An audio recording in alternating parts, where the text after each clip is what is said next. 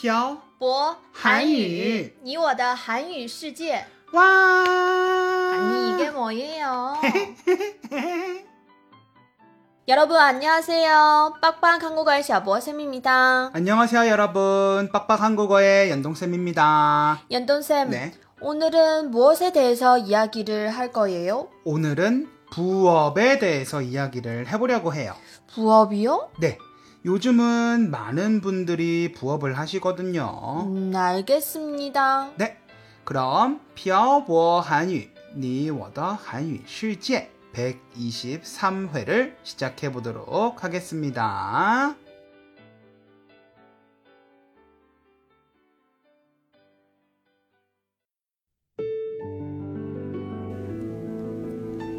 “跟朴博学韩语”，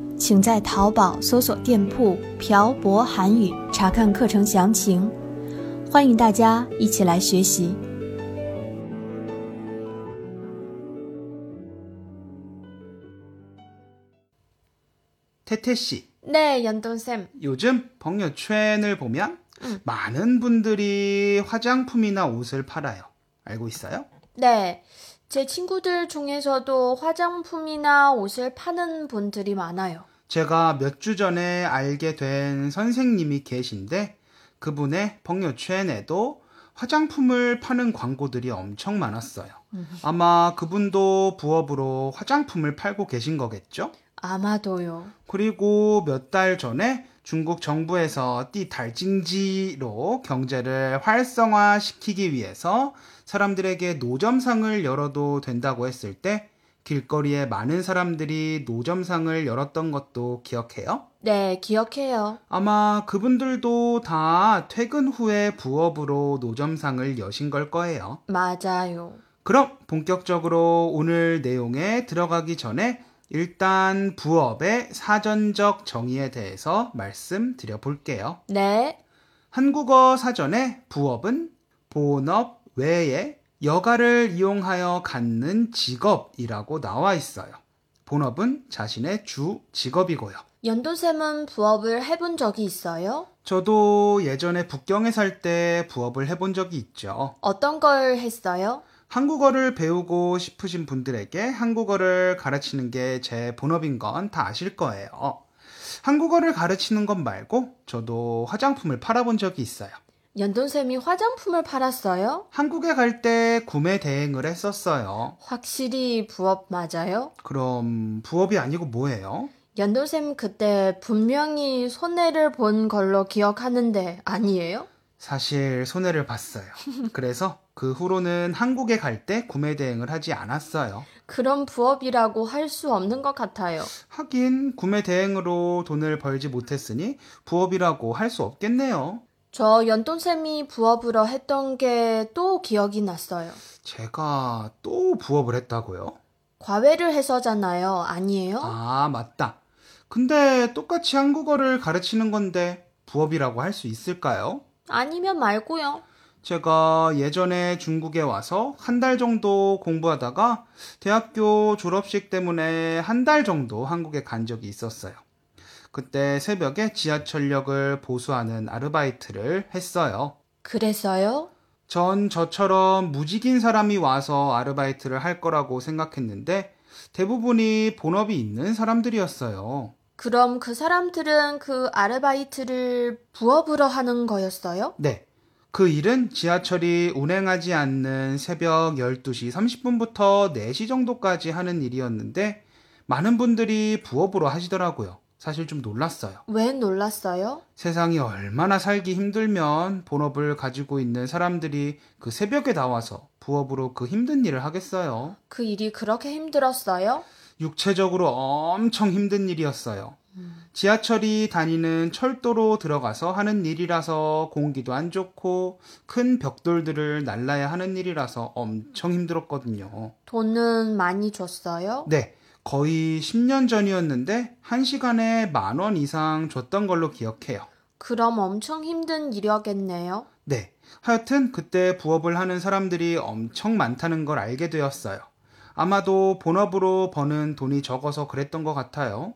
그분들 중에 많은 분들이 회사 퇴근 후에 잠시 자고 나와서 일을 하고 4시쯤에 일이 끝나면 집에 가서 조금 눈을 붙이고 아침에 출근하는 분들이셨어요. 연돈쌤이 말한 것처럼 자신이 버는 돈이 부족해서 부업을 하시는 분들이 많겠죠? 네.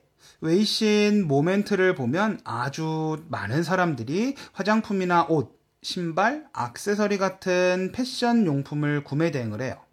물론 그분들 중에 본업이신 분들도 계시겠지만 여가 시간을 이용하여 할 수 있기 때문에 부업으로 하시는 분들이 대부분일 거예요. 맞아요. 제가 아는 친구 중에도 부업으로 구매 대행을 하는 친구가 있어요. 음, 이렇게 인터넷이 발달하기 전에 어떤 부업들이 있었는지 알고 있어요? 어떤 부업들이 있었어요? 인형 눈 붙이기, 음, 봉투 접기 등 대부분 단순 작업으로 집에서 할 수 있는 부업들이 있었어요. 저 인형 눈 붙이는 거 드라마에서 본 적이 있어요. 그렇구나. 그리고 대리운전을 하는 사람들도 대부분 다 부업으로 하는 거예요. 그리고 인터넷이 발달하면서 컴퓨터만 있으면 할 수 있는 부업이 많이 생겼어요. 아, 참. 연돈쌤의 부모님도 부업을 갖고 있으시잖아요. 네. 수익이 나는지 안 나는지는 모르겠지만 핸드폰을 이용해서 광고를 보면 회사에서 일정의 수익을 돌려주는 그런 걸 하고 계세요. 그런데 이런 것 중에 사기도 많아서 사기를 당하는 사람들도 많아요. 그렇구나.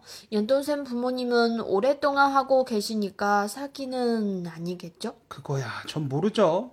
하여튼 우리가 생각하는 것보다 부업을 하고 계시는 분들이 많아요. 부업으로 밤에 편의점 아르바이트를 하는 사람들도 많다고 들었어요. 아마 이 대화를 들으시는 분들 중에도 부업을 하고 계시는 분들이 많으실 거예요. 근데 왜 부업으로 돈을 벌려고 할까요? 아까도 잠깐 말했지만 아마도 본업으로 버는 돈이 적다고 생각해서 그런 거 아닐까요?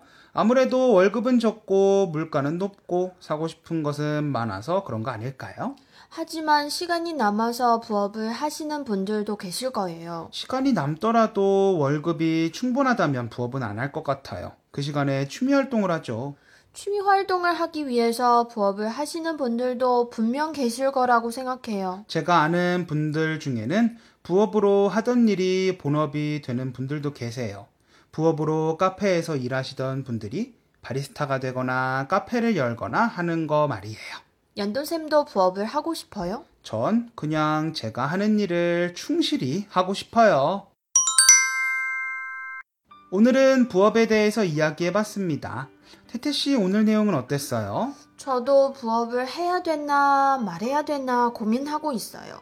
태태 씨가 부업 생각을 하지 않게 제가 더 열심히 일해서 돈을 벌어야겠네요. 그래요. 연돈쌤 빨리 일하러 가요. 알겠습니다, 사장님. 그럼 오늘 내용은 여기까지 할까요? 네. 연돈쌤 수고하셨어요. 네, 태태 씨도 수고하셨어요. 오늘은 부업에 대해서 이야기해 봤습니다. 앞에서도 말했지만 부업을 하시는 많은 분들이 현재 자신의 본업에 종사하며 받는 월급이 자신의 생각보다 적다고 생각하실 거예요. 부업도 좋지만 본업에 충실하는 것도 좋다고 생각합니다. 오늘은 여러분이 해보신 부업이나 여러분이 알고 계시는 부업을 댓글에 남겨주세요. 혹은 부업과 관련된 에피소드를 남겨주시면 감사하겠습니다. 그럼 오늘 내용은 여기까지예요. 네, 지금까지 빡빡 한 국어의 샤버쌤과 연동쌤이었습니다. 들어주신 분들 감사합니다. 다음에 봐요. 안녕. 今天的文字版在微信公众号“朴博韩语”上回复本期标题“副业”获取。